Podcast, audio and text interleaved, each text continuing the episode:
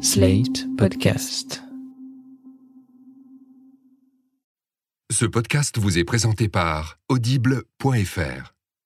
Vous aimez les podcasts? Vous allez adorer les livres audio.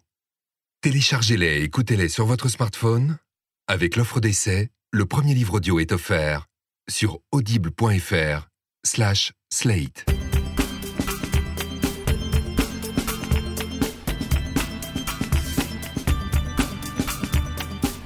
Vous écoutez Les Sales Gosses, le podcast famille de Slate.fr. Alors le nom du podcast vous a déjà un peu spoilé parce qu'on a euh, un peu changé le format et je suis désormais seule aux manettes de cette émission consacrée aux sales gosses que nous sommes et aux sales gosses que nous tâchons d'élever pas trop mal. Et vous pouvez et vous devez même, sans vouloir vous commander, retrouver Titu le coq chaque vendredi matin dans la mirifique newsletter de Slate.fr.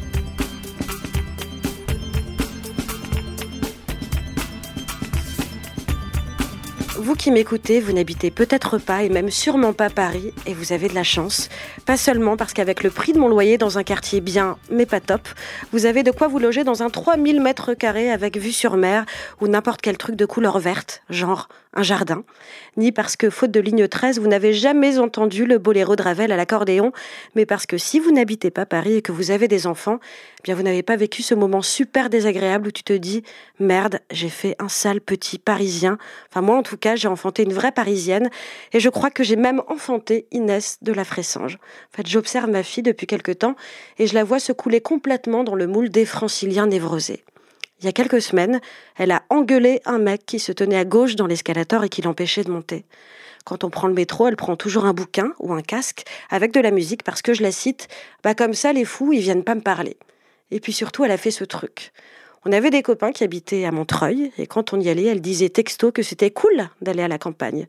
Limite, quand on sortait au métro euh, Robespierre, donc sur la ligne 9, eh ben, elle respirait à plein poumon le bon air de la campagne. Et puis je vous jure que le week-end dernier, elle a demandé si on pouvait prendre un brunch sur le canal. Alors je dois préciser à ce stade-là qu'elle a 10 ans, ma fille, et justement si elle a des tics de parisien 10 ans, c'est probablement par pur mimétisme et parce que bah, c'est comme ça en fait quand on grandit dans une grande ville. Elle est née dans le 12e arrondissement, on habite dans le 19e, elle a été à l'école dans le 11e arrondissement de Paris. L'Est parisien, bah, c'est son berceau en fait. Elle a pris son premier métro à un mois, elle a pigé le principe du double passage piéton avant de savoir marcher, et puis elle a une mère qui en effet va payer 20 balles des œufs brouillés le dimanche midi sur le canal. Et juste, je me demande s'il y a un truc pour déparisianiser les enfants, en dehors d'aller vivre à la campagne, mais la vraie, hein, pas bagnolée, je sais pas. Faut que je prenne le temps d'y réfléchir un jour pendant un incident matériel sur une ligne. En tout cas, mon invité, je suis sûre qu'il se tient bien à droite dans l'escalator. Il s'appelle Philippe Grimbert. Il est euh, psychanalyste, auteur d'un livre qui s'appelle Un secret paru chez Grasset il y a quelque temps. Et j'ai naturellement pensé à lui pour parler aujourd'hui des secrets de famille.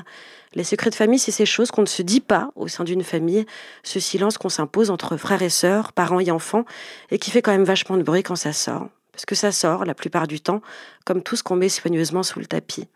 Et j'avais envie de faire euh, un podcast sur ce thème de manière euh, complètement euh, autocentrée, comme souvent, parce que c'est un sujet qui m'a souvent interrogée et intriguée, et particulièrement en ce moment où ma famille et moi, eh ben, on est entrés dans une gigantesque machine à laver, et on est bloqué sur la fonction essorage. Bonjour Philippe Grimbert. Bonjour. J'ai une question. Est-ce que vous restez à droite d'abord, pardon, à l'escalator, sur un escalator? Oui, je crois. Je, je, suis assez discipliné finalement. Et puis, et puis j'aurais tendance peut-être à faire bien que nettement plus âgé que votre fille, euh, à faire un peu la police aussi. Ça ah, m'énerve quand les bah gens ne respectent pas les... gens. Et eh oui, et eh oui. Puis ça fait du bien de respecter aussi. C'est vrai. Et donc, euh, sur cette question des, des, secrets de famille qui nous préoccupe aujourd'hui, moi j'ai une première question en fait assez simple parce que ça va pas de soi. C'est quoi un secret de famille? À partir de quand on peut dire qu'un secret, donc quelque chose qui tue, devient un secret de famille? Moi, je me rappelle qu'un jour, on m'a expliqué qu'à la première génération, c'est un non-dit et que ça devient un secret de famille à la deuxième génération. Est-ce que c'est vraiment ça? Alors, il y a plusieurs façons de, définir le secret de famille. La plus imagée, c'est peut-être tout à l'heure vous évoquiez la, poussière sous le tapis. Mmh. Euh, à ceci près qu'un secret de famille, c'est plus que de la poussière sous un tapis. C'est une mine antipersonnelle euh, qui risque d'exploser à tout moment et surtout en effet, quelques générations plus tard. Un silence se fait sur une question terrible, pour la famille en tout cas, un silence se fait qui se transmet de génération en génération et qui a souvent des effets extrêmement pervers sur les générations suivantes. Quelqu'un tout à coup devient le paratonnerre, c'est-à-dire un enfant, un, membre de la famille, reçoit quelque part ce silence qui n'en est pas un complètement, euh, de plein fouet, et finalement, euh, ben, produit des symptômes, des difficultés, des empêchements. Un secret de famille, en effet, c'est quelque chose de très fréquent. J'ai presque envie de dire, et c'est vrai que secret de famille, c'est presque un pléonasme. parce que ça veut dire que toutes les familles ont des secrets. Mais oui, en fait. bien évidemment, non pas parce qu'il faut que ce soit un événement terrible pour créer du secret de famille, mais parce que le moteur, le moteur même du secret de famille, c'est quelque chose de l'ordre des sentiments les plus humains et les plus partagés par tous. La honte, la mmh. culpabilité, la douleur, l'empêchement, des choses que toute famille évidemment traverse, parce que les événements familiaux, les deuils, les, conflits, euh, les, brebis galeuses euh, créent des, zones de silence dans les familles qui sont extrêmement fréquentes. C'est pour ça que je dis que secret de famille, c'est un pléonasme, parce que toute famille, en effet, secrète euh, du secret. Ouais. Alors, secret de famille, ça peut rester comme ça un peu vague. Moi, j'ai envie de poser une question très concrète. c'est quoi le secret de famille le plus grave celui qui a pesé le plus lourd dont vous avez euh, entendu parler dans votre vie personnelle ou, euh, ou dans votre boulot Alors c'est difficile à, déterminer. Je dirais que le secret de famille le plus grave, c'est l'inceste. Ça c'est le tabou absolu, vraiment. Et quand il est franchi, ça crée vraiment une zone de, de silence absolu, avec quelque chose d'incroyablement pervers, c'est-à-dire, ça va paraître violent ce que je vais dire, mais la personne qui a été victime d'abus sexuels et qui l'a tue, et toute la famille en général participe, se participe ou même est complice mm. du silence qui se fait autour de, de cette, euh, ce franchissement incroyable d'un tabou.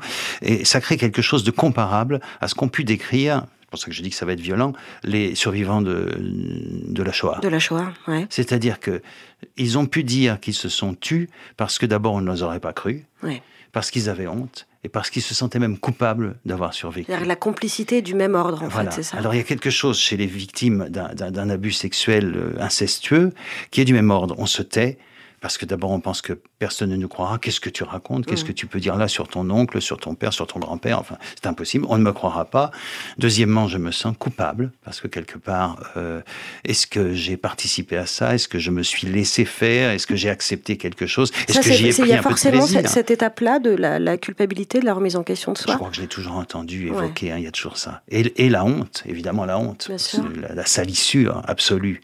Donc, c'est ces trois moteurs extrêmement humains honte, culpabilité un sentiment qu'on ne sera pas cru, eh ben ça crée du silence. Et ce silence, il est incroyablement toxique. Donc là, on parle de l'inceste qui est un, tabou extrêmement grave. Mais voilà. Et précisément, est-ce qu'il y a un secret, euh, somme toute, euh, anodin, ou en tout cas beaucoup moins grave que ça? Il peut peser aussi lourd dans les générations, dans une famille euh, Je crois, parce que grave. tout dépend de la façon dont il est vécu. Alors il y a souvent l'autre secret, euh, le plus classique, j'allais dire le plus banal, mais quand il arrive dans une famille, il est loin de paraître banal à la famille. C'est la naissance illégitime ou l'incertitude sur le géniteur. Ton, ton père, n'est, en réalité, n'est pas ton père. C'est choses qu'on apprend euh, quand on est majeur, par exemple. Bien évidemment que c'est, ça peut sembler une banalité. J'allais même dire, Fédo en aurait fait une pièce comique. Hein. Sauf que dans, une, dans l'histoire d'une famille, c'est absolument dramatique c'est absolument dramatique. Alors parfois même des choses plus non pas anodines, mais qui semblent moins graves. Par exemple, un, un, aïeul ou un membre de la famille qui a commis des, des exactions, qui a fait de la prison, mmh. qui a été un meurtrier, condamné. Par exemple. Alors là, ça devient déjà plus grave. Mais même, même pour, pour des vols, pour des escroqueries, ça, on peut se dire, bon, bah, c'est pas absolument dramatique. Sauf que quand le silence est fait là-dessus, ça peut pousser quelques enfants des générations suivantes à essayer d'aller à la recherche de la vérité quand la chose n'a pas été dite. Pourquoi? Bah, Parce que la famille avait honte, avait honte de ce membre de la famille. Je parlais de brebis galeuse, celui qui a qui s'est pas bien comporté moi, j'ai l'impression que c'est pas, pas la même chose de parler de secret de famille aujourd'hui qu'il y a 20 ans, par exemple, parce que Aujourd'hui, euh, politiquement et même socialement, il y a une espèce d'obsession pour la transparence. On, veut absolument tout savoir, que ce soit en politique ou, euh, je pense à la presse People par exemple. Le, on veut percer les secrets de tout le monde. Est-ce que ça a changé notre rapport à la, à la vérité euh, au sein du foyer familial? Il y a quelque chose qui a bien bien changé depuis 20 ans parce que depuis sont passés Dolto, la psychanalyse, les, tout ce qu'on a pu savoir sur les effets toxiques du secret de famille. Et puis en effet, cette espèce de transparence absolue que que qui devient que servent, en fait, qui oui, que servent les, réseaux sociaux, bien sûr. Alors on voit les effets, on en voit aussi les effets pervers, qui sont tout aussi pervers que les effets du silence absolu, parce qu'il y a évidemment un excès euh, dans, dans cette espèce de franchissement complet des barrières de, de l'intimité et du jardin secret. Le jardin secret devient un jardin public. C'est quand même une drôle d'histoire. Hein. Et, et, et, il est vrai qu'on voit bien ce que ça provoque. Ça provoque des morts, quand même.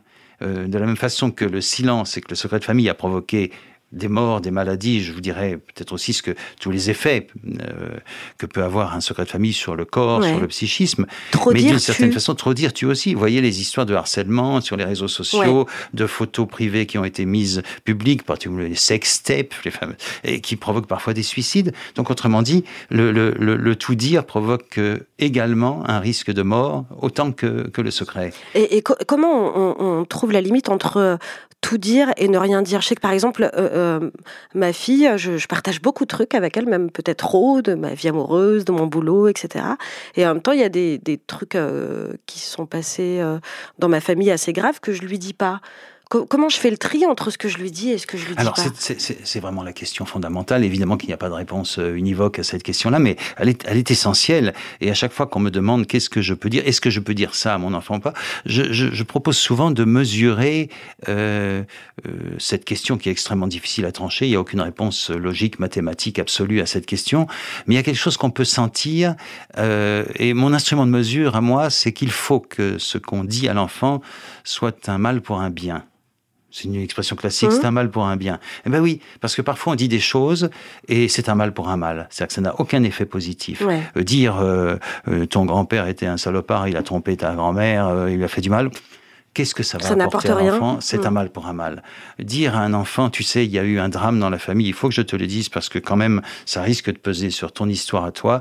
C'est un mal parce que c'est difficile à entendre, bien sûr.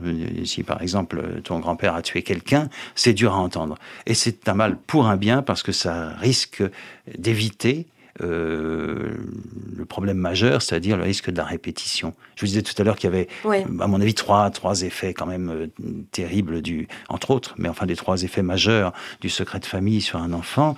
Euh, le premier, c'est qu'il risque de répéter ce qui n'a pas été dit, ce qui n'est pas dit, ce qui n'est pas symbolisé, ce qui n'a pas été expliqué à l'enfant. Eh bien, l'enfant risque de le répéter, de le vivre à son tour, à son insu, est-ce que ce dont vous parlez, est-ce que c'est ce qu'on appelle le syndrome d'anniversaire, le syndrome de répétition oui, voilà. C'est un truc qui a été voilà. théorisé en psychologie, c'est oui. le fait que qu'on puisse répéter euh, Fêter des choses. de sinistres anniversaires quelquefois. Ouais. Hein. Oui, oui, oui, à son insu, bien sûr. Qu'est-ce qui se passe? Chaque année à la même époque je, je, je me chope un virus ouais. ou je me sens mal ou je suis couché pendant trois jours sans savoir pourquoi, euh, et en pensant que c'est peut-être une allergie due au pollen. Et non. il faut creuser et, pour savoir d'où ça vient. Et souvent, quand on creuse cette question, c'est parce qu'on fête inconsciemment. Enfin, fête, c'est pas le bon terme. On mmh. célèbre. Il y a une célébration. On célèbre une commémoration. Un, une commémoration d'un anniversaire, d'un événement douloureux euh, que l'on partage avec euh, un partenaire invisible en, en, en somatisant, par ouais. exemple. Et en fait, en, en préparant ce podcast, j'ai découvert ce que c'était que le syndrome de répétition oui. d'anniversaire et j'ai trouvé euh, plein d'histoires sur Internet ou dans les bouquins. Il y a deux exemples que j'ai lus qui m'ont vachement marqué. Il y a l'histoire d'une femme, par exemple, toute sa vie, elle a eu la phobie d'être enterrée. Elle en faisait vraiment des cauchemars, ça l'a terrifiée. Enterrée vivante, je suppose. D'être enterrée vivante, absolument. Et elle a appris euh, assez tard, je crois qu'elle avait 35 ans, que son grand-père, pendant 14-18, eh ben, il était euh, mort, enterré euh, vivant. Voilà, donc, voilà, donc elle a effectivement compris que c'était quelque chose de l'ordre de la répétition. Et il y a une autre histoire qui semble comme ça plus anodine, mais qui me semble assez euh, grave dans ce qu'a vécu cette femme. Donc c'est une femme qui vient d'avoir un bébé et qui fait un truc un peu bizarre quand elle donne euh, son biberon à son bébé. Elle lui retire très très vite en lui disant mon Dieu, mon Dieu, tu vas t'étouffer. Et elle le fait comme ça, elle le répète inlassablement. Et ça a mis vachement de temps avant qu'elle puisse en discuter avec sa mère et elle découvre que son grand-père maternel est mort étouffé et que sa mère elle-même, elle avait développé une phobie de l'étouffement et qu'elle venait réveiller sa fille, donc euh, la mère, euh, la nuit pour vérifier qu'elle n'était pas morte étouffée. C'est fou y, quand même. C'est fou. Alors c'est fou et on, on, imagine aussi à quel point l'angoisse maternelle était terrible et il était important qu'elle repère pourquoi elle était angoissée, puisque c'était pas une peur réelle, mais, mais, mais une peur héritée d'un trauma ouais. antérieur. Mais imaginez pour l'enfant quand même même s'il ne le sent pas consciemment, à quel point c'est anxiogène pour l'enfant qu'une mère fait, ouais. vienne toujours vérifier qu'il ouais. est vivant. Ça, ça lui montre à lui sa fragilité absolue. Et on voit beaucoup d'enfants très angoissés de façon contagieuse par l'angoisse de la mère. Parce que dire à un enfant sans arrêt, fais attention, couvre-toi bien, qu'est-ce ouais. qui, est-ce que tu as bien fait attention aujourd'hui C'est lui dire, qu'est-ce que tu es fragile, tu risques de mourir à tout ouais, instant. Ouais. Et, Donc et, le fragiliser. Et c'est là que on fragilise l'enfant et que l'angoisse maternelle, elle se transmet d'une façon incroyable. Et c'est pas, et ça ne reste pas l'angoisse de la mère, ça devient l'angoisse de l'enfant aussi. Et vous disiez il y a cinq minutes, un secret, c'est jamais totalement un secret. Ça veut dire ça, en fait, que, que le secret, il peut transpirer euh, physiquement il ne donc fait sur que le ça. corps. Il ne fait que donc c'est ce qui fait que quand on a une quand on nous révèle quelque chose, on se dit souvent, en fait, je l'ai toujours su. Alors ça, c'est c'est une chose euh, incroyable et qui se, vérifie à chaque fois. Je l'ai connu personnellement, euh, puisque j'ai été moi-même, j'ai grandi sous sous le poids, comme on dit, sous antibiotiques, sous secret, sous le poids d'un d'un secret familial. Et au moment où on apprend, où la révélation se fait, on est partagé et beaucoup de mes euh, analysants, comme on dit dans notre jargon, qui n'ont pas tous des secrets de famille absolument terrifiants, mais quand ils en ont et que la révélation se fait, il y a toujours ce double sentiment. On est à la fois bouleversé. Comment Comment est-ce possible? Il y avait ça dans ma famille, sidéré, et... en même temps, mais au fond, je crois que je l'ai toujours su. Et alors ça, ça ne fait défaut chez personne. c'est toujours au fond ce sentiment de familiarité. Je l'ai toujours su. Il y a quelque part une familiarité avec ce secret qui nous montre bien qu'un secret, euh, d'une façon inconsciente, latente, est toujours là, présent et qu'il transpire toujours, ah, comme une source dont on empêcherait. C'est toujours cette image qui me vient. Évidemment, elle est un peu classique, mais vous essayez d'empêcher cette source de jaillir à un endroit et elle, elle ruisselle de tous les côtés. Ça fait signe partout. Alors, je ne vais pas vous analyser, hein, mais vous parlez de votre expérience personnelle. Déjà fait, et, je pense que, et justement, je voulais que vous euh, m'en disiez un peu plus sur votre euh, livre que j'ai lu, moi, il y a, au moment de sa sortie. ça a fait l'objet d'un film aussi qui est très beau d'ailleurs. Oui, oui, oui, oui. Alors, ça, c'est une. Ben, c'est-à-dire que il se trouve que j'ai grandi et passé toute mon enfance et mon adolescence sans savoir sans savoir, mais avec ce savoir insu dont je parlais tout à l'heure. C'est quelque part, je le pressentais, puisque quand ça m'a été révélé, j'ai eu ce double sentiment de sidération et de familiarité. Et je ne savais pas euh, que mes origines étaient juives, par exemple. Tout ça a été complètement caché. J'avais été baptisé, tout ça avait été enterré sous, sous le rituel catholique. Euh, on ne mangeait pas cachère à la maison.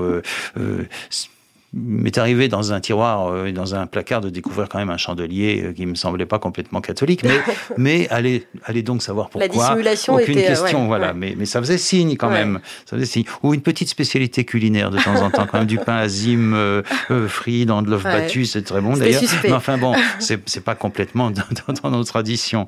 Bref, je ne savais rien de mes origines, et ce que je ne savais surtout pas, c'était les circonstances de la rencontre de mes parents et de ma conception, qui sont un véritable drame. Alors là, évidemment, parce qu'il se, il se, la petite histoire de mes parents se mélange à la grande histoire, comme disait Georges Perec, avec un grand H ou avec une grande H, c'est-à-dire avec la terrifiante histoire de, de, la Shoah, euh, puisque la première épouse euh, de mon père et son fils, dont j'ignorais l'existence jusqu'à mon adolescence, euh, sont morts tous les deux à Auschwitz, donc ont été assassinés à Auschwitz.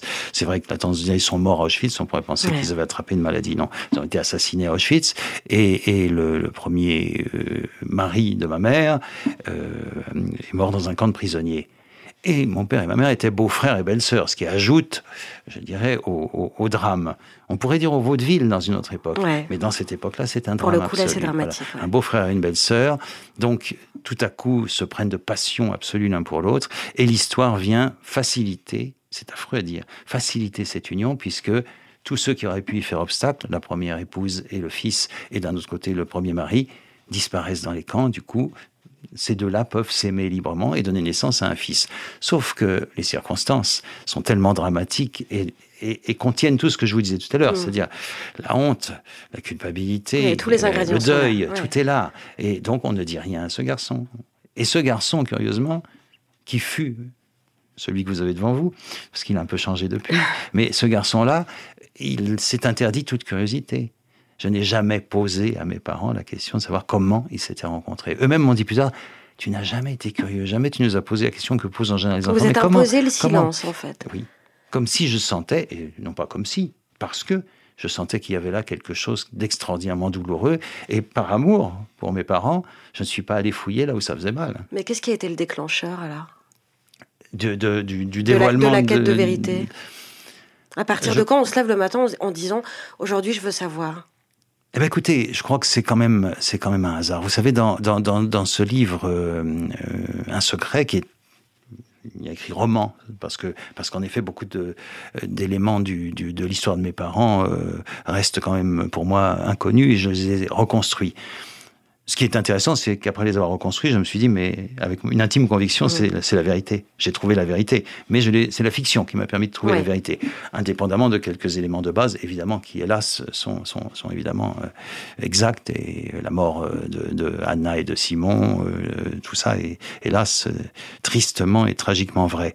Mais il se trouve que dans mon roman, j'ai inventé un personnage qui me dévoile euh, qui est une amie des parents, une, mm. infirmière, kinésithérapeute, un personnage que j'aime beaucoup. En plus, c'est un personnage de fiction qui s'appelle Louise, et je lui ai fait endosser la, révélation du secret pour le petit garçon. En réalité, c'est pas comme ça que le secret m'a été révélé. Pourtant, j'aurais bien aimé que ce soit comme ça pour ça aussi que les romans, ça sert aussi à exprimer et à, à réaliser un désir, comme mm. le rêve. Hein. Et, euh, en réalité, c'est une gaffe, comme toujours. C'est-à-dire l'œuvre d'un de, ces grands serviteurs de la vérité que sont les gaffeurs. C'est-à-dire qu'il y a un cercle de silence qui se fait dans la famille, puis il y a quelqu'un qui est moins pris dans ce cercle mm. et qui va gaffer un jour. Et qui va dire au jeune garçon, au jeune garçon, 16 ans, l'adolescent, oh là là, quand on pense à l'histoire de tes parents, hein, c'est quand même dramatique. Et, l'adolescent en question, qui quand même a des antennes bien dressées sur la tête, dit Eh oui, en se disant si je veux savoir quelque chose, c'est maintenant. Donc il y avait quelque chose qui. qui... La vérité, c'est comme un, euh, un flot qui frappe contre une digue et qui cherche à se faire entendre. Et je crois qu'on en est conscient. Et ce jour-là, j'ai laissé le cousin en question aller jusqu'au bout de sa gaffe et j'ai tout appris ce jour-là. Dans le roman, c'est devenu euh, ce beau personnage de Louise qui me le révèle. En réalité, c'est une gaffe. Mais la gaffe, c'est l'expression de la vérité. Et en fait, votre histoire, elle s'inscrit dans quelque chose euh, d'historique avec euh, ce fameux grand H. Est-ce que ça veut dire qu'il y a des, pays, des cultures qui ont des secrets de famille euh, bien particuliers? Moi, je pensais, par exemple, toujours, en, oui, spécifique, toujours en préparant cette émission, j'ai pensé aux enfants volés sous la dictature argentine. c'est c'est un secret de famille érigé en mensonge national. Donc, on volait des enfants à des opposants politiques pour les placer dans des familles sans jamais rien leur dire. Et ça peut durer comme ça des décennies. Bien sûr. Et c'est un pays tout entier qui et contribue. Quel déchirement quand on apprend la vérité. Hein. Bah, imaginez ce qu'a été l'Allemagne d'après-guerre quand même. Bien bah, sûr. Vous imaginez, chaque, jeune Allemand se demandait ce qu'avaient fait ses parents ou ses grands-parents pendant la guerre. Euh, et ça a été l'occasion, évidemment, à la fois du côté des victimes et à la fois du côté, non pas des bourreaux, parce que la culpabilité ne connaît pas, hein, mais, mais, mais des enfants et des générations suivantes. Ça a été l'occasion, évidemment, autant chez les... Euh, la génération des, enfants de bourreaux comme des enfants de mm. victimes, il y a eu les mêmes, les mêmes secrets, les mêmes difficultés. Et j'allais dire, et ça, ça peut paraître choquant, que c'est quand même plus facile d'être enfant de victime qu'enfant de bourreau. Ouais, Et alors justement, sur qu'est-ce qui est le plus facile? C'est plus facile d'être, euh, d'avoir un secret de famille. Euh, euh, national comme ça ou d'avoir un secret de famille singulier c'est-à-dire son, on va dire qu'est-ce qui, est, qui est moins difficile bah plutôt que plus facile. Oui, plutôt, ouais, effectivement. Oh, c'est très Est-ce que ça change quelque chose de partager son secret avec des milliers d'autres personnes? Quand on peut le partager, quand on peut le partager, c'est évidemment quelque chose qui soulage, hein, je crois, euh, parce que souvent on est seul avec son secret. Il y, a, une jolie formule qui dit que euh, c'est pas mal d'être le gardien d'un euh, d'un secret, parce qu'après tout, on se dit ça, il faut que je le protège des autres de ça, mais c'est autre chose d'en être le prisonnier. Or, les gens qui grandissent sous, sous, sous un secret assez lourd sont prisonniers de ce secret. En ce qui me concerne, par exemple, on pourrait se dire, bon, ben, aujourd'hui, Philippe Grimbert, ça va, il, il, en a fait quelque chose. Oui, c'est une chance que peut-être euh, Cyrulnik appellerait résilience, c'est-à-dire faire de ce qui aurait pu devenir un empêchement, en faire une force, une source de création. Au fond, j'ai la chance d'avoir écrit un best-seller avec cette en histoire. Avez fait, vous en avez fait un, objet littéraire, en réalité. Mais est-ce que mais si vous êtes vraiment senti soulagé de savoir Est-ce bah que, est que la vie est mieux depuis que vous savez? Pour moi, il n'y a pas de doute que oui, parce que j'en ai fait quelque chose, et surtout parce que je mesure ce qui se serait passé si je n'avais pas eu la révélation de ce secret. C'est une bombe à retardement. Elle avait commencé à faire tic-tac mm. déjà pendant mon adolescence, parce que j'étais quand même quelqu'un de très inhibé, de, de, euh, d'extrêmement euh, angoissé, euh, avec toujours l'inquiétude sur mes proches, l'idée de la disparition possible d'un proche. Enfin, on voit bien comment, comment l'écume du secret venait, venait quand même me, fouetter, hein, il n'y a pas de mm. doute. donc, je pense que le fait de l'avoir appris, fût-ce par une gaffe, m'a quand même permis ensuite de faire un travail dessus. C'est pas tout de l'apprendre. Apprendre, ça ne suffit pas. C'est pas parce qu'on vous dit euh, euh, ton père n'est pas ton père que tout va s'éclairer, tout va aller mieux. Il se trouve que je suis psychanalyste, ce qui veut dire que j'ai moi-même passé quelques siècles sur un divan avant de pouvoir exercer, et que sur ce divan en question, j'ai travaillé évidemment. Ce, digérez cette histoire. J'ai digéré cette histoire. Je suis entré en analyse après l'avoir appris.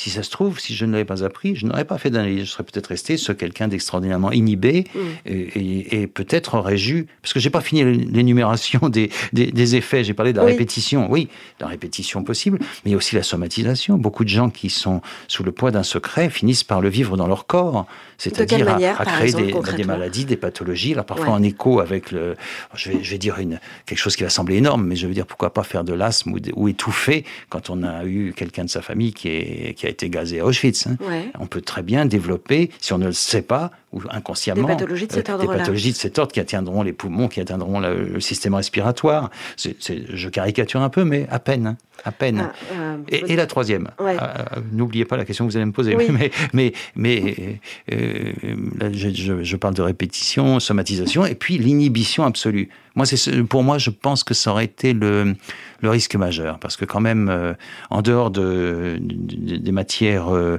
littéraires dans lesquelles, je, heureusement, j'avais là une issue, une chance d'avoir ce désir et cette capacité d'écrire. Sinon, je pense que, par exemple, j'étais nul en histoire. Pourquoi? Impossible de mettre des dates en, en, en- en mémoire. Ouais. Impossible de. Je suis tombé, et ça, c'est vrai au. au- Un problème avec au- le récit. ah, mais c'est- avec la chronologie, Ouais, parce que ouais. parce qu'on a sauté une génération dans mon histoire. Mes parents avaient presque l'âge d'être, non, peut-être pas mes grands-parents, mais enfin quand même. On sautait une génération sans me dire pourquoi, et sans que je me pose la question de savoir Donc pourquoi. ça brouillait Donc, quelque avait- chose. Ça brouillait quelque chose. Et donc, euh, en histoire, j'y arrivais pas. Et, et l'événement qui m'a vraiment alerté, c'est qu'à l'oral du bac en français, c'est bien ma chance, je tombe sur Pierre Laval et, et la collaboration.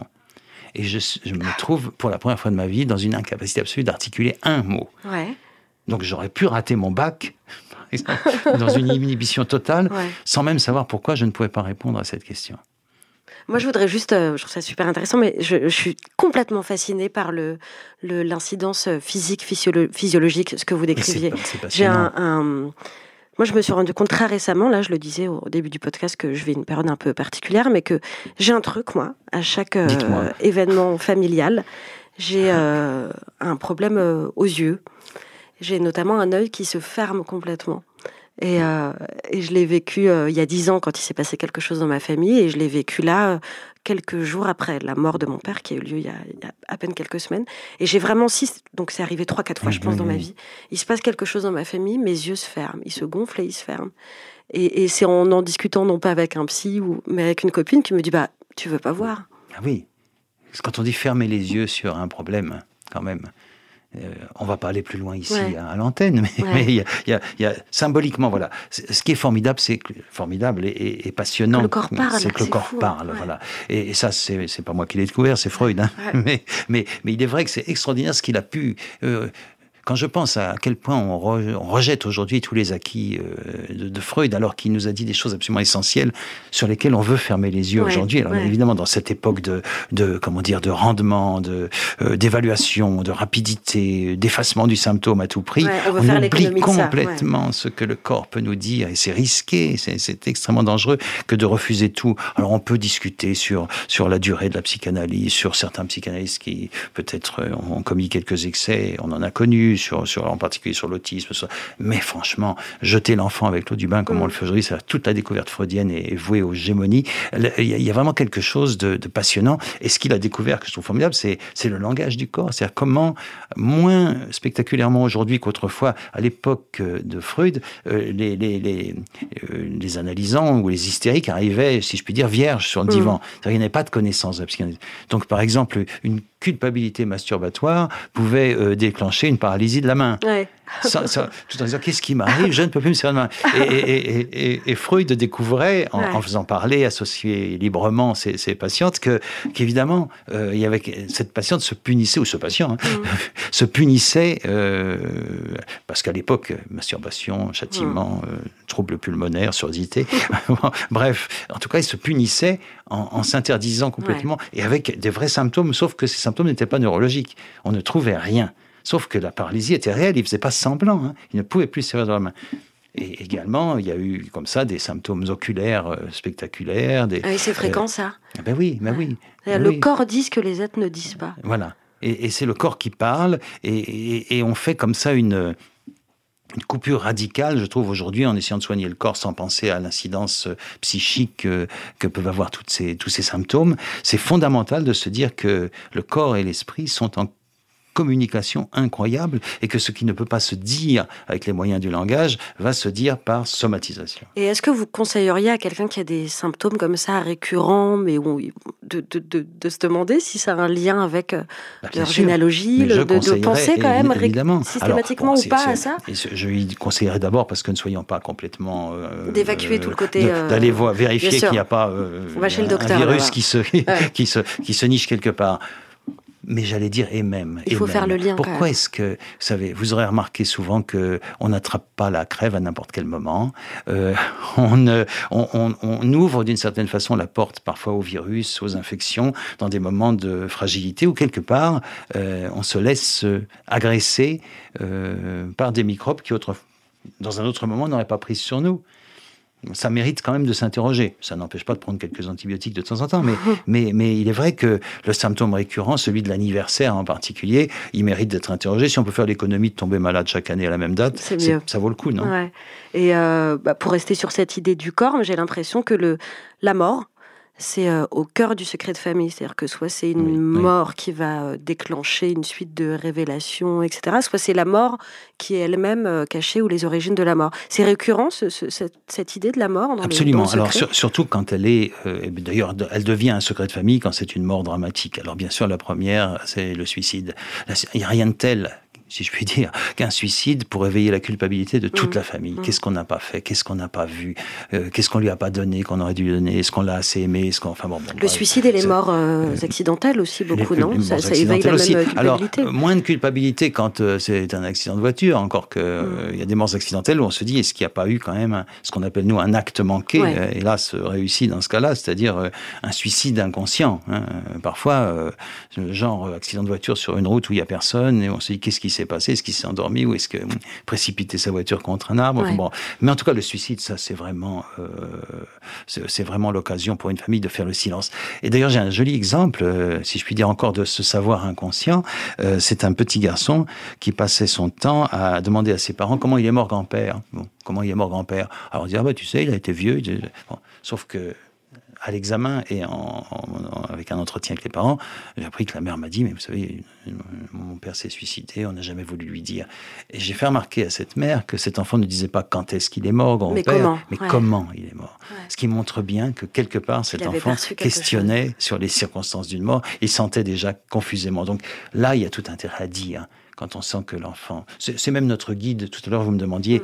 qu'est-ce qui doit être la mesure de ce qu'on dit ou ce qu'on ne dit pas? Je crois que si on est très attentif à la façon dont les enfants posent une question, on entend que la réponse est déjà en partie dedans et que il faut donner le coup de pouce supplémentaire. Et euh, on, peut mentir sur la manière dont est mort quelqu'un, on peut même mentir sur la, mort même. Je ne sais pas si vous avez euh, euh, entendu parler du dernier livre de Johannes Farr, le garçon qui fait des BD, qui écrit un bouquin qui s'appelle Comment tu parles de ton père, et il raconte cette histoire qui est tellement dingue, mais qui a dû arriver à plein de gens. Il a 3-4 ans il part en vacances avec son père et sa mère à la neige, euh, dans une maison avec plusieurs étages. Son père et sa mère passent la nuit ensemble, au rez-de-chaussée. Ils font l'amour, etc. Et, euh, et Joanne, donc de 3-4 ans, dort euh, quelques étages au-dessus. Et après cette nuit d'amour, le père monte dormir avec Joanne parce que la nounou les a lâchés. Et pendant cette nuit, la mère meurt. Soit d'un AVC, soit d'une rupture d'anévrisme, on ne le sait pas très bien. Mais euh, donc elle meurt et on ne dira pas à cet enfant, donc à Johannes Farr, que sa maman est morte. On lui dit ta mère est partie en vacances. Et ça dure comme ça pendant un ou deux ans, je crois, jusqu'à ce qu'un oncle, donc un tiers, lui disent euh, bah on te ment là toute ta famille te ment ta maman euh, elle est morte euh, cette nuit-là comme ça. Mais donc on a ce gamin qui voit les gens pleurer qui voit des, des, des, draps blancs sur les fauteuils etc et qui sait qu'un truc va pas mais on lui dit pas. Ta mère est en vacances. Ça a été ça a été très longtemps entre les adoptions les morts de parents. Ils sont partis en voyage. Vous vous rendez compte que aujourd'hui ça nous semble évident à l'époque peut-être pas mais que c'est un abandon absolu alors la mort, c'est extrêmement... un mal pour un bien, mm. encore une fois. Voilà. Dire à un enfant, ta mère est morte, elle a eu une maladie grave, elle a eu un accident vasculaire, elle a eu enfin, tout ce qu'il peut comprendre, elle est morte. Elle est morte, c'est un mal, c'est pour un bien, ça ne t'a pas abandonné. Ouais. Elle aurait aimé continuer à être avec toi. Alors qu'elle est que partie en si elle est partie en vacances, vacances, et moi alors Elle t'a laissé. Elle t'a laissé. Ouais. Donc on voit bien que là, le message est terrifiant pour un enfant. Et comme, mais comment on en vient à dire ça à un enfant? Parce que là, c'est pas que taire quelque chose, c'est du mensonge pur. Vous savez, le, le mensonge, euh, indépendamment du fait que c'est pas beau de mentir, c'est toujours motivé par une, Une douleur hein, Ouais. absolue. C'est-à-dire que les gens ne peuvent pas parler à un enfant de la mort. Alors, sous couvert de mais l'enfant ne pourrait pas comprendre la mort, il ne sait Mm. pas ce que c'est. Alors qu'ils Ils savent, savent, ils savent, très bien. ouais. Ils savent très bien, et c'est très important de leur en parler. Mais euh, c'est avant tout une façon de se protéger de sa propre angoisse. On ne peut pas dire, c'est-à-dire dire, c'est une formule terrible de dire à un enfant. Ton père est mort ta mère est morte. C'est d'une violence absolue pour celui qui va le dire. Bien sûr, pour celui qui va l'entendre aussi.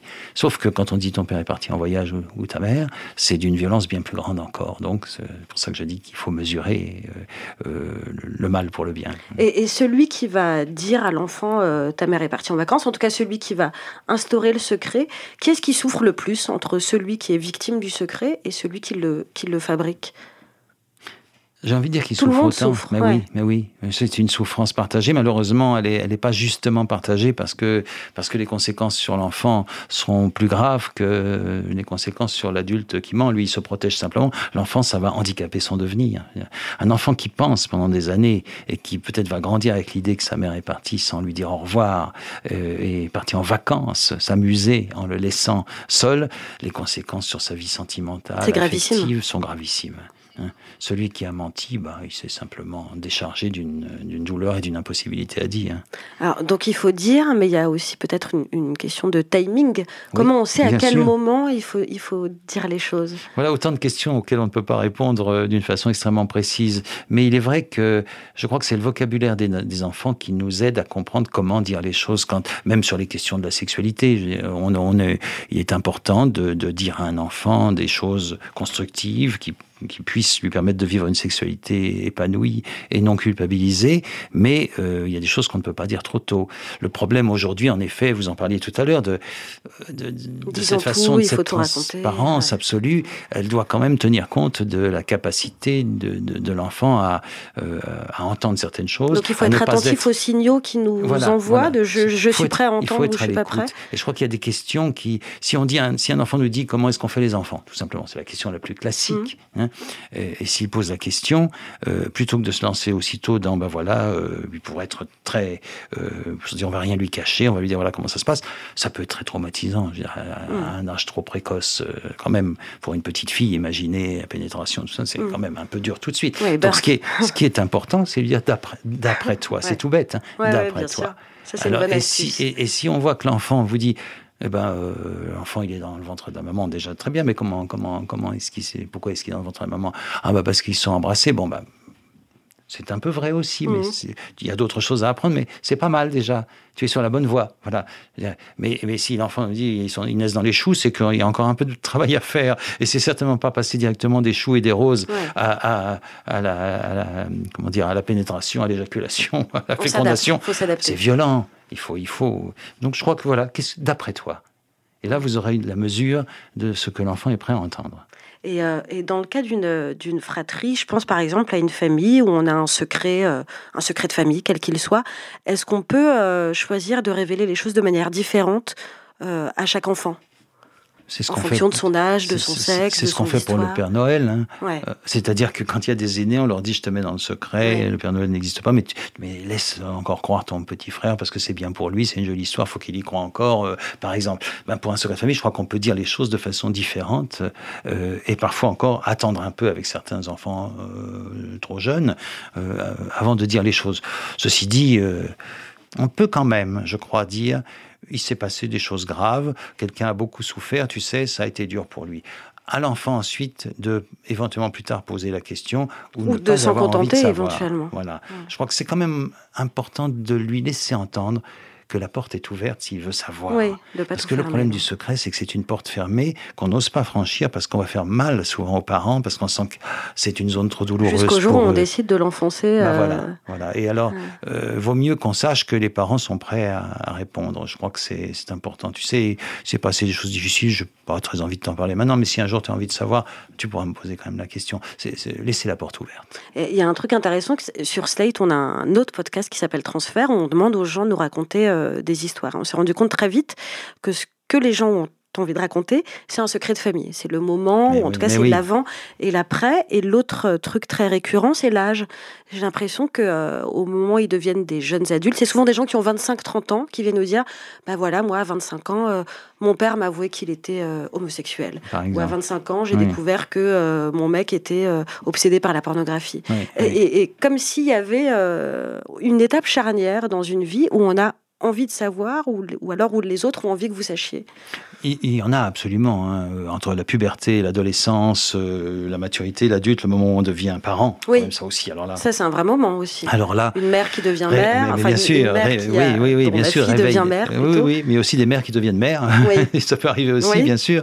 Mais, mais, mais il y a quelque chose de, de, de, de fondamental dans ce moment-là, c'est-à-dire c'est c'est un moment anniversaire incroyable de Ouais. sa propre naissance, de ses relations à ses propres parents. Donc ça, ça réveille énormément de, de, de questions, de, de- d'interrogations, d'angoisse et de joie, mais, mais, mais bien sûr.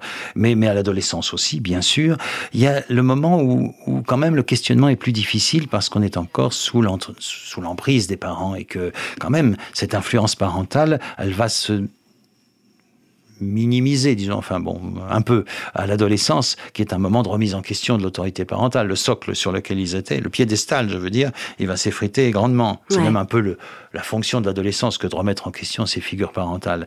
Et quand on les remet en question, ça permet aussi de d'aborder certains sujets qu'on n'aurait pas osé, qu'on n'aurait pas pu se permettre quand, quand l'emprise des parents ou le silence implicitement demandé par les parents était à ce point euh, prégnant. Ouais. Et euh, je vais vous poser une question un peu perso, mais est-ce que vous avez des enfants Oui. Comment est-ce que vous avez transmis votre euh, secret de famille dont on a parlé à vos enfants autrement que par cet objet littéraire dont on parlait, autrement que par votre livre? Mais il se trouve que, oui, quand j'ai écrit le livre, mes enfants avaient déjà, euh, enfin, étaient déjà en âge de le lire, hein, donc Ouais. euh, c'était pas des tout petits. Ce qui veut dire qu'avant, euh, je leur en ai parlé, dès qu'ils ont été en âge de comprendre, je Mhm. leur ai raconté l'histoire de, de leurs grands-parents. Mais comment, comment Ils on ne les fait pas concrètement connus, hein. vous, les, vous les prenez dans le salon et vous leur dites euh, Papa va vous raconter un truc? Comment on fait? Ce soir, nous allons vous révéler Ouais, l'histoire. Père Castor. Mais Comment ça, eh ben, écoutez, c'est même pas possible de vous le dire. D'abord, je n'en ai aucun souvenir parce que ça s'est fait de façon naturelle, un peu comme euh, en regardant, je suis ouais. en regardant des albums photos souvent. Au début, puisque mes parents n'ont pas eu la chance de connaître leurs petits enfants euh, et, et inversement, euh, du coup, j'ai très vite montré des photos de mes parents à mes enfants et immanquablement. C'est un très bon support, en fait. Immanquablement, on a raconté leur histoire, hein, puis ils sont allés sur leur tombe. Enfin bon, il y a- mais, mais euh, ça s'est passé comme ça. Et évidemment, en racontant leur histoire, j'ai raconté euh, d'abord à la façon d'une histoire, ils, ils se sont connus pendant une période très difficile, il y avait eu beaucoup de morts, ils avaient eu une vie avant, et puis Ouais. ils avaient perdu les gens qu'ils aimaient, ils, ils se sont aimés après. Bon voilà, donc j'ai raconté les choses comme on les raconte, avec... euh, on commence par un conte, d'une certaine façon, avec les enfants. Puis peu à peu, euh, le conte euh, révèle sa véritable nature. Ce qui est la nature des contes, d'ailleurs, c'est de raconter des choses terribles d'une façon admissible par l'enfant. Qu'ils sont, ils sont quand même terribles, les contes. hein. Est-ce que vous avez eu l'impression, du coup, de, de briser le cercle Oui, du secret Ah, absolument. De mettre fin à un truc Absolument, absolument. Ça n'a pas été sans effet d'ailleurs parce que il y a une partie de ma famille, ce qui est assez curieux. euh, j'ai très peu de famille, mais enfin disons le peu de famille que j'avais encore, euh, qui étaient des gens plus âgés que moi, qui, qui ont fait partie du cercle du secret, Mhm. la société secrète, Ouais. qui, qui ne me disait rien. Les membres du club. Euh, ben, ils ont rompu tout contact avec moi. C'est vrai Ouais. Mais je crois que le fait que j'ai écrit un livre, ça passait encore, mais alors le film, ça, ça a été. C'est étonnant parce que je suis absolument en première ligne. Je suis fils unique, ce, sont mes, mes, mes, parents. Y a, y a- y a- eux ne sont concernés que de loin. Et ils ont été quand même manifestement euh, heurtés par le fait que j'en fasse quelque chose d'autre. Euh, oui, parce que en fait, vous n'avez pas que rompu euh, le cercle du secret, vous l'avez aussi, euh, vous en avez fait une public. Ouais, oui, vous l'avez oui. rendu public. Qu'est-ce qui s'est passé au moment vrai. où vous avez dit bon, Ah. là, en fait, je vais, je, je vais donner à voir ce que j'ai vu, Deux dit. choses. Deux choses. D'abord, euh, j'étais déjà, euh, évidemment, depuis longtemps, psychanalyste. Ouais. Vous savez que il y a ce qu'on appelle une sorte de devoir de réserve du psychanalyste mhm. qui en principe ne raconte pas sa vie euh, à ses patients. Bien sûr, je ne raconte pas ma vie à mes patients, mais j'ai quand même raconté une partie de ma vie. Et il a fallu que, que je me dise que j'étais prêt à le faire et que j'étais prêt à en assumer les conséquences dans, dans ma clientèle, comme on dit. Euh, sinon, je n'aurais pas écrit ce livre ou je l'aurais écrit sous pseudo, ce qui aurait été euh, vraiment euh, contraire au, projet même du livre. C'est pas possible, ça annule, ça annule l'idée. de Surtout qu'on joue avec l'orthographe du nom de famille dans ce livre, donc euh, il fallait que ce soit en mon nom. J'étais prêt à le faire, ça c'est sûr, c'était sûr. Et en plus, je pense que ce livre n'est pas impudique dans la mesure où ce qui serait très gênant pour pour les analysants euh, qui viennent, qui me font confiance, c'est que tout à coup j'écrive un livre qui s'appelle La vie sexuelle de Philippe Grimbert, vous voyez, comme euh, La vie sexuelle de Catherine M. Je que là, les, patients, c'est insupportable pour eux. Ouais, c'est euh, étrange. Hein, donc ça, ça, je ne l'aurais évidemment pas fait. Mais l'histoire d'un secret, qui est l'histoire d'un adolescent qui, qui, qui traverse ce qu'est le poids d'un secret, avec écrit roman sous le titre, ça leur dit quelque chose. Ça laissait le champ libre et ça n'a eu d'ailleurs aucun effet négatif, mais d'abord parce que je l'assumais pleinement. Hein, donc. Et deuxièmement, le fait que la part la plus secrète de mon histoire soit devenue la part la plus publiée, puisque j'ai la chance que ce livre soit devenu un best-seller, c'est quand même, pour un auteur, c'est quand même une joie, on va pas dire le contraire, bah, c'est une satisfaction intellectuelle. Je crois qu'il n'y a pas cette idée de mon Dieu, ma part la plus secrète est devenue. Non, c'est une excitation intellectuelle. Ce qui aurait pu être un empêchement est devenu une devient cause de quelque chose de moteur. Voilà. Est-ce que vous conseilleriez aux personnes qui nous écoutent et qui ont un, secret de famille qu'ils ont percé d'en faire un objet euh, culturel ou autre, mais de, de, le matérialiser. Oui, oui, ça m'arrive souvent parce que quand on bute parfois euh, en analyse sur, sur quelque chose qui paraît indépassable euh, et que la personne a la chance d'avoir euh, entre les mains que ce soit la peinture, l'écriture ou je sais pas euh, quelque chose de créateur, euh, je, je, conseille toujours. Ça fait du bien. Je dis pas euh, la seule solution c'est de faire un best-seller, hein. ce serait facile. non non non, mais de, de dire faites-en quelque chose. Alors souvent l'écriture, c'est vrai que c'est mon outil privilégié, donc j'ai peut-être tendance à le privilégier aussi quand je conseille quelque chose à, à ceux qui viennent me voir, mais mais, ça peut être mais c'est déjà une façon de, de, la création. Voilà parce que c'est une façon de sortir cet objet toxique de soi et d'en faire un objet et qu'on peut transmettre du transmissible et, euh, regardable par tous. Et parce que souvent, on n'est pas le, seul euh, concerné par un secret. Ça concerne de fait la famille ou en tout cas, par exemple, une fratrie. Moi, je sais que on on se disait il faut en faire un objet culturel, quelque chose, mais j'aurais l'impression de trahir, par exemple, mes frères et sœurs si moi je racontais demain dans mon bouquin, bah voilà, il s'est passé ça. Il se trouve que j'ai deux exemples de, de, personnes euh, d'auteur à qui cette euh, mésaventure est arrivée. En ce qui me concerne d'abord, c'était relativement simple, même si, comme je vous dis, ça a créé quelques remous, mais lointains. Ce sont de lointains cousins qui ont 10, 15 ans de plus que moi. C'était je suis fils unique, je suis, j'étais le seul euh, concerné par ce secret. Et si ce secret devait avoir des effets douloureux, c'était sur moi qui s'exercerait, pas sur les cousins qui, bon, qui ont souffert, qui ont trouvé tout ça extrêmement triste, mais qui n'ont pas été directement. D'abord, ils n'étaient pas ce n'était pas un secret pour eux. Mm. Donc c'était, j'étais le seul concerné. Donc je n'ai pas eu à me poser la question. En revanche, quelqu'un comme Delphine de Vigan, euh, qui a écrit euh, ce, livre sur sa mère et qui n'est pas fille unique. Elle a expliqué à quel point ça avait été pour sa famille extrêmement difficile d'admettre qu'elle écrive euh, sur leur, leur, mère. On lui en a voulu dans, sa, on lui en a voulu. Noël Châtelet qui a écrit la dernière leçon où elle raconte le, suicide programmé, annoncé mm. de, de, sa mère. Elle n'est pas fille unique, comme chacun sait. Et, elle a eu aussi quelques soucis ah avec sa fratrie qui a dit, mais tu racontes l'histoire de notre mère. Alors c'est vrai que je n'ai, je, je personne ne peut me dire, tu as raconté l'histoire de nos parents puisque je n'ai raconté l'histoire que de mes parents. Mais est-ce que ça, veut dire qu'il faut se, débarrasser euh, bah, des autres Mais les deux ont dit, mais comment, comment les, deux, les deux ont d'ailleurs répondu, comment je puis faire autrement? C'est mon livre, il me concerne, c'est mon histoire, c'est mon regard sur ma mère et non pas sur notre mère. Euh, ils s'en sont sortis comme ça, mais il est vrai que ça leur a posé de gros problèmes et que euh, quand il y a eu un secret ou quelque chose de non dit, toute la famille est, est tenue par une sorte de pacte de silence, et quand quelqu'un le rompt, forcément, il va être l'objet d'une agressivité. On commence d'abord par lui en vouloir. On commence par lui en vouloir, parce qu'il a rompu le pacte.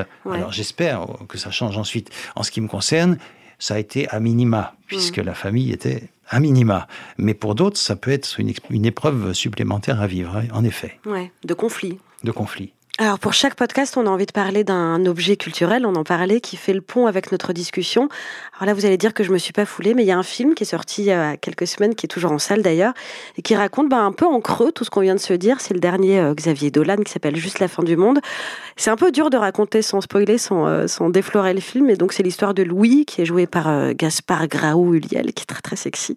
Donc il revient dans sa famille après plusieurs années d'absence, de distance, et donc il fait tout ce chemin et ce cheminement pour leur annoncer quelque chose d'assez lourd, je dis pas quoi.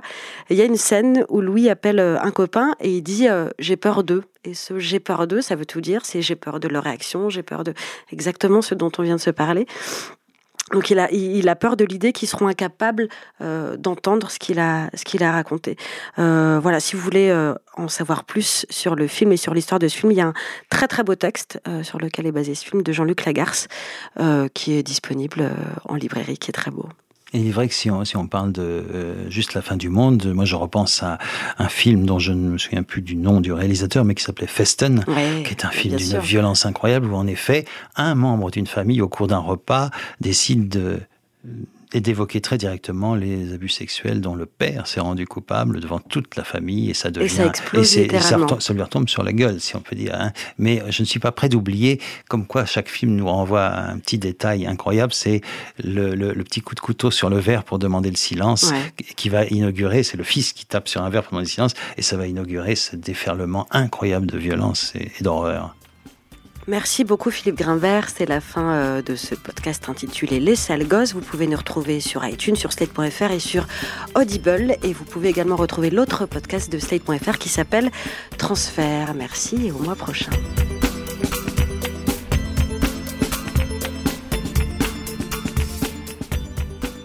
Ce podcast vous a été présenté par Audible.fr. Vous aimez les podcasts? Vous allez adorer les livres audio. Téléchargez-les et écoutez-les sur votre smartphone.